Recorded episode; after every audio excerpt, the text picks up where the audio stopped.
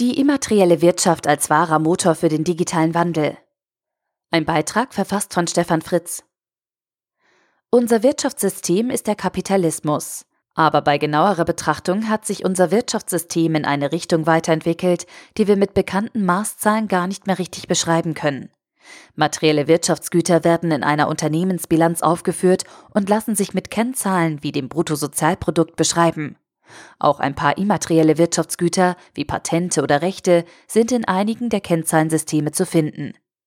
Aber die immateriellen Werte, die heute über 95 Prozent des Wertes von Unternehmen wie Microsoft, Amazon oder Zalando ausmachen, tauchen in Bilanzen oder anderen Kennzahlensystemen erst gar nicht auf. Dazu gehören Unternehmensprozesse, Arbeitsweisen von Teams, die Fähigkeit, Lieferketten zu organisieren oder die Kompetenz, Software zu entwickeln. In all diese Eigenschaften muss Geld investiert werden. Häufig genug sind es digitale Prozesse, Software und IT-Systeme. Für Jonathan Haskell und Stian Westlake sind in ihrem Buch Capitalism Without Capital, The Rise of the Intangible Economy folgende vier Aspekte charakteristisch für immaterielle Werte.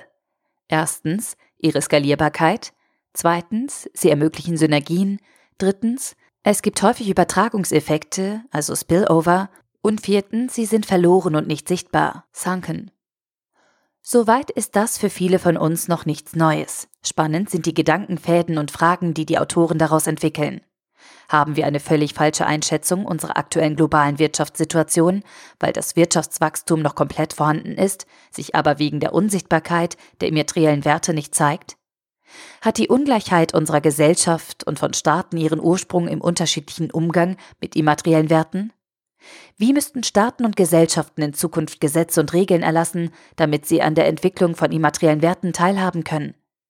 Wie müssen wir unser Finanzsystem und unsere Finanzierungskonzepte für den neuen immateriellen Kapitalismus anpassen? Welche Anforderungen gibt es an die Manager von Unternehmen, deren wahre Wertschöpfung vor allem auf Basis von immateriellen Werten funktioniert?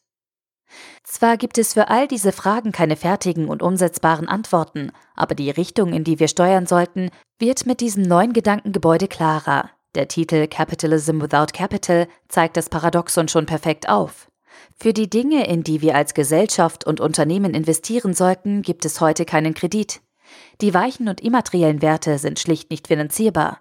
Auf der anderen Seite honorieren Investoren bei der Unternehmensbewertung schon die erfolgreiche Umsetzung der immateriellen Investitionen in Form hoher Bewertungen.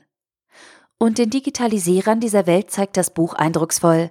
Digitalisierung ist die aktuelle Technologie, mit der man immaterielle Werte beschleunigen und skalieren kann. Aber die Grundlagen dazu macht sich die Wirtschaft schon seit vielen Jahren mit etablierten Konzepten zunutze.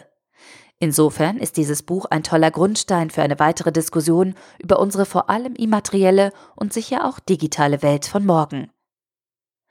Jonathan Haskell, Stian Westlake Capitalism Without Capital The Rise of the Intangible Economy erschienen bei Princeton University Press 279 Seiten für 15,99 Euro oder als Kindle-Ausgabe für 21,08 Euro. Der Artikel wurde gesprochen von Priya, Vorleserin bei Narando.